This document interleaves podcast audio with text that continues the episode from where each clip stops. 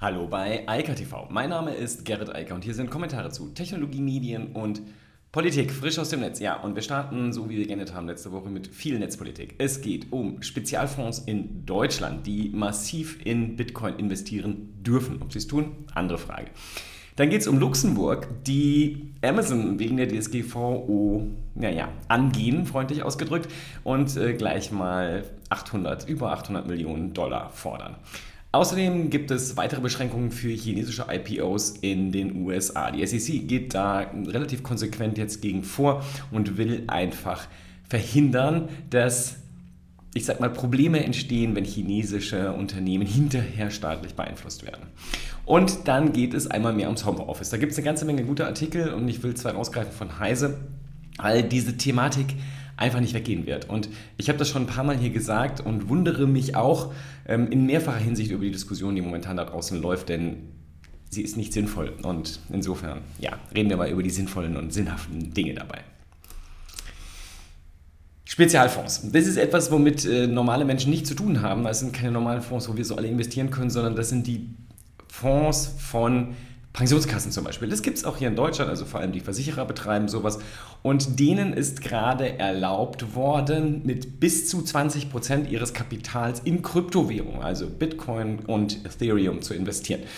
Das ist schon ein bisschen länger bekannt, aber seit heute in Kraft. Das heißt, ab jetzt, ab dem heutigen Montag, kann das auch passieren. Und das wird vermutlich Auswirkungen haben. Denn nach dem, was in den letzten 18 Monaten am Kryptomarkt passiert ist und auch in den USA massive Investitionen von institutionellen Anlegern nach sich gezogen hat, ist es letztlich absehbar, dass das ähnlich auch in Deutschland laufen wird. Die Frage ist natürlich, wie viel wird dort jetzt investiert?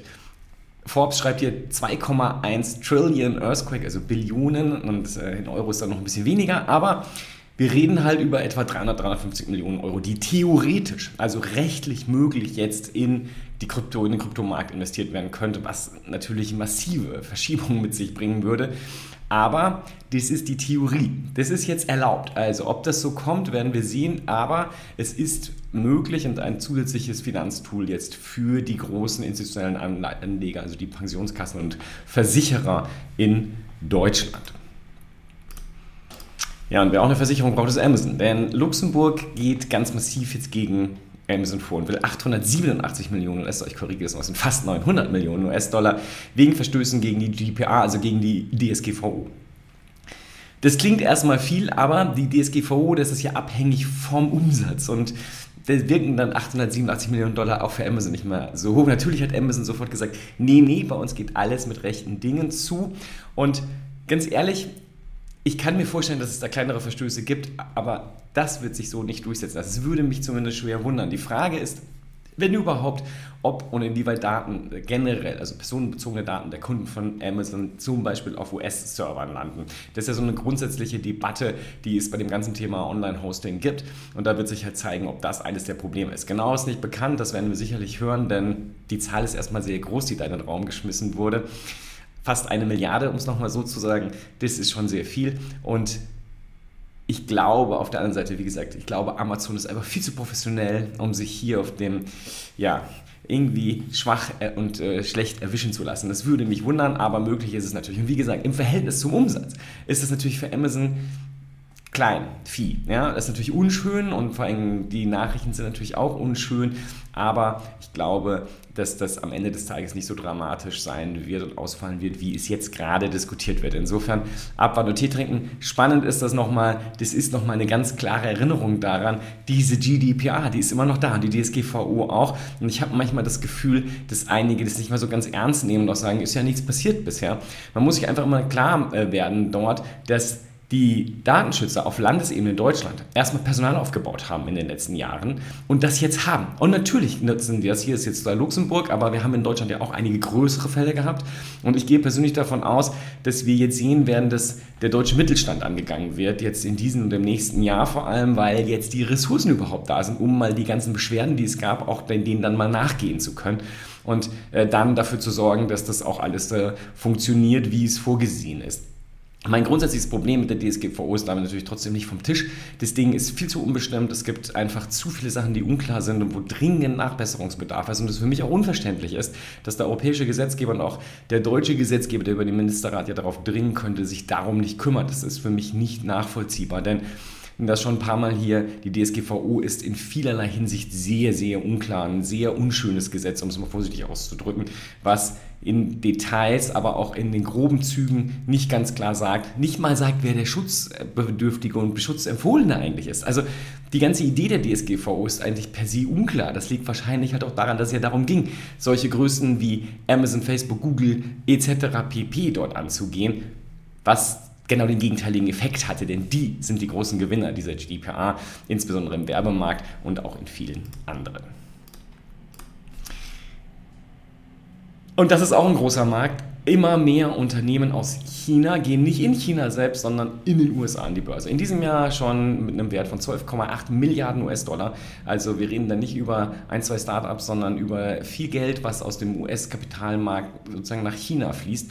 Und die Börsenaufsicht sagt hier, das gefällt uns so nicht mehr, denn es tauchen halt immer wieder Risiken auf, die nicht die üblichen Kapitalmarktrisiken sind, wenn also Anleger in solche Startups investieren, sondern die sich ganz anders darstellen. In der Form nämlich, dass Unternehmen, die an die Börse gehen, und nochmal, ich rede jetzt von der US-Börse, dann hinterher Druck unmittelbar aus China bekommen, also politischen Druck, wie sie sich zu verhalten haben. Wir hatten das vor kurzem erst mit dem Thema ähm, der, der E-Learning, des E-Learning-Marktes, also ein 120 Milliarden US-Dollar-Markt für die Nachhilfe in China, wo der chinesische Staat jetzt sagt, ihr müsst jetzt Non-Profit sein. Also ihr arbeitet demnächst ohne Profiterzielungsabsicht. Das muss man mal dann so einem Anleger an der Nasdaq erklären, wie das funktionieren soll und wie er dann sozusagen seinen Invest irgendwann zurückbekommen soll. Also der Return ist dann ziemlich schwierig und genau das sind Risiken, wo die SEC jetzt sagt, darauf muss von den Unternehmen ex viel expliziter hingewiesen werden. Diese Risiken müssen aufgedeckt werden und es muss sozusagen deutlich gemacht werden, dass es hier Risiken gibt, die mit der unternehmerischen Seite letztlich gar nichts zu tun haben, sondern es ist ein politisches Problem und eine politische Risikobehaftung, die dort besteht für chinesische Unternehmen, die in den USA an den Kapitalmarkt strömen. Und man sieht hier auch ganz gut, und das ist ja auch, das kommt ja nicht von irgendwoher, das wird ja aus dem Weißen Haus ganz klar unterstützt, man will hier China einhegen und sagen, wenn ihr nach unseren Regeln spielen wollt, also nach den bösen kapitalistischen Regeln der, der Nasdaq, dann auch vollständig. Und dann müsst ihr auch auf die Risiken hinweisen, die ein US-Unternehmen oder ein europäisches Unternehmen niemals nie hat. Ja, weil da kommt nicht der Staat und sagt plötzlich, du darfst ab jetzt keine Gewinne mehr ähm, erzielen. Zumindest wäre das mal ein echtes Novum, wenn das passieren würde in den USA oder Europa. Und ich glaube, ja, dann gibt es wahrscheinlich eine Revolution. Aber wie dem auch sei, ähm, ich glaube, dass es eine sinnvolle Vorgehensweise ist und auch eine viel klügere. Wenn man das mal vergleicht mit dem, Entschuldigung, aber dem Geschwafel und der Rumschreierei von einem Trump, der ja auch nichts äh, erreicht hat. Der hat ja nur immer mehr Geschirr zerschlagen. Das, was die beiden Administration hier macht, ist halt, wir sorgen mit ganz einfachen, aber unangenehmen Regeln dafür, dass sich Unternehmen aus China hier in den USA in diesem Fall dann an die Regeln dort halten. Und das ist ein sinnvolles rechtsstaatliches Vorgehen. Ähm, alles andere war halt, ja, nicht so richtig schlau. Und damit zum letzten Thema Homeoffice. Ähm, das ist eine Dauerdiskussion, die läuft. Man kann sich das überall in den sozialen Netzwerken anschauen und es gibt da sehr viele unterschiedliche Positionen. Das reicht von Hurra, das ist sozusagen jetzt das Optimum und wir wollen alle immer und dauerhaft im Homeoffice sein, bis zu, das ist eine absolute Katastrophe und die Leute sollen wieder in den Präsenz, äh, ins, ich wollte schon Unterricht sagen, in, in das Präsenzbüro und die normalen Präsenzpflichten wieder einhalten. Das sind die beiden Pole. Und ich habe es hier in dem ganzen, naja, mittlerweile anderthalb Jahren, seit dem Beginn der Corona-Pandemie immer und immer wieder gesagt. Diese beiden Extrempole werden beide immer die Ausnahme sein. Wie auch sonst in allen anderen Bereichen. Extreme Meinungen funktionieren nur ausnahmsweise oder wenn sich in diesem Fall ja die Unternehmenskultur so entwickelt hat.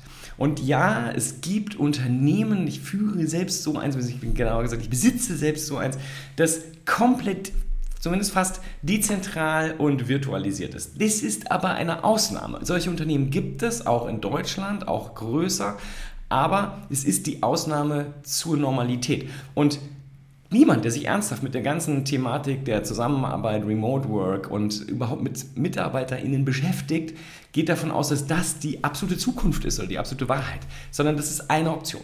Genauso wird es Unternehmen geben, die immer sehr präsent sein werden. Das fängt mit denen an, die zum Beispiel Dienstleistungen vor Ort erbringen. Das heißt, da gibt es gar keine Wahl, das aus dem Homeoffice. Und es geht gar nicht, bis man das technisch komplett anders löst. So, das sind die beiden Pole. Und mein Eindruck, auch aus meiner Beratertätigkeit aus den letzten anderthalb Jahren ist, viele Unternehmen haben Corona entweder genutzt, um zu lernen und zu verstehen, was da möglich ist, auch um zu sehen, oh, wir können ja produktiv weiterarbeiten. Es geht ja alles so wie vorher, obwohl niemand im Büro ist. Total verrückt. Also das war sozusagen die Erkenntnis vor allem auf der Management- und der Eigentümerseite. Auf der anderen Seite gab es MitarbeiterInnen, die natürlich extreme Probleme hatten, weil die Kinderversorgung, also die Kindertagesstätten, die Schule nicht funktionierten und es sozusagen denen auch noch aufgedrückt wurde. Das konnte nicht gut gehen.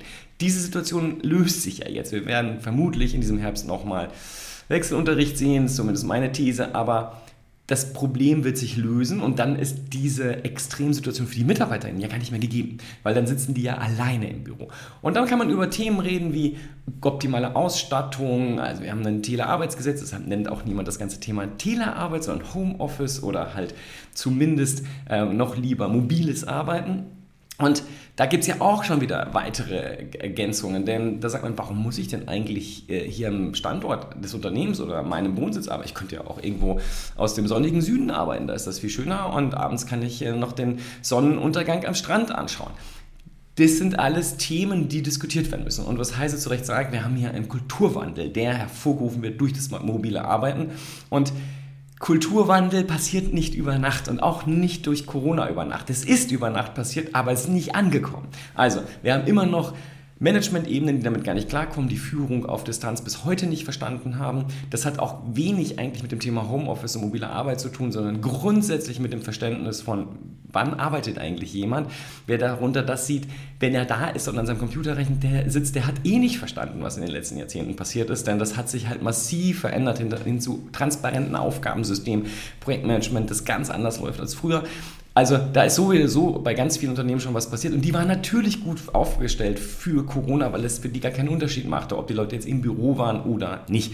Und dann gibt es diese ganze Thematik der, des Socializing, des Zusammenarbeiten. Auch das ist eine kulturelle Frage. Auch das muss man im Netz lernen. Auch das funktioniert nicht ad hoc von heute auf morgen da ist es auch nicht klug, zum Beispiel im Moment von Apple die ganzen Slack-Kanäle zu schließen, in denen sich die MitarbeiterInnen über das Thema Homeoffice auch semi-privat austauschen. Das ist ja geradezu kontraproduktiv, totaler Wahnsinn.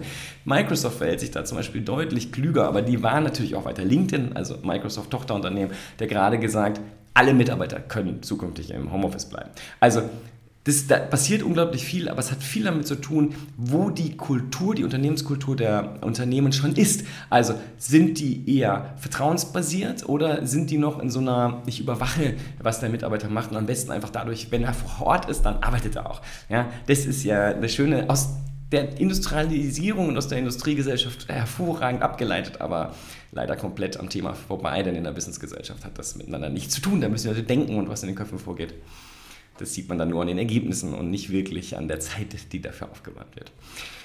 Noch einen schönen Artikel hat Heise auch noch liefern mit, und zwar die Rechts-FAQ zum mobilen Arbeiten. Auch das ist sehr klug, denn es gibt viele Dinge, die für viele sowohl MitarbeiterInnen als auch Unternehmer nicht klar ist. Also, wo auch das Management nicht so genau weiß, wie denn die Situation eigentlich ist und man auch dadurch dann Unsicherheiten entstehen. Und ich glaube, da werden sich auch noch eine ganze Menge äh, sowohl Gerichte als auch Gewerkschaften mit dem ganzen Thema beschäftigen müssen, bis das dann alles mal in den nächsten Jahren eingefasst ist. Aber auch das ist ja letztlich auch nur eine abstraktere, aber kulturelle Frage, die da ausgefochten werden muss und sich dann irgendwann auch, denke ich, einrenken wird. Denn Eins kann man bei der ganzen Sache ganz sicher sagen. Homeoffice gibt es nicht erst seit anderthalb Jahren, sondern seit Dekaden. Und es gibt auch seit Dekaden schon vollständig virtualisierte Unternehmen, die also genau wissen, dass das funktioniert, viel produktiver ist, auch für die MitarbeiterInnen viel besser.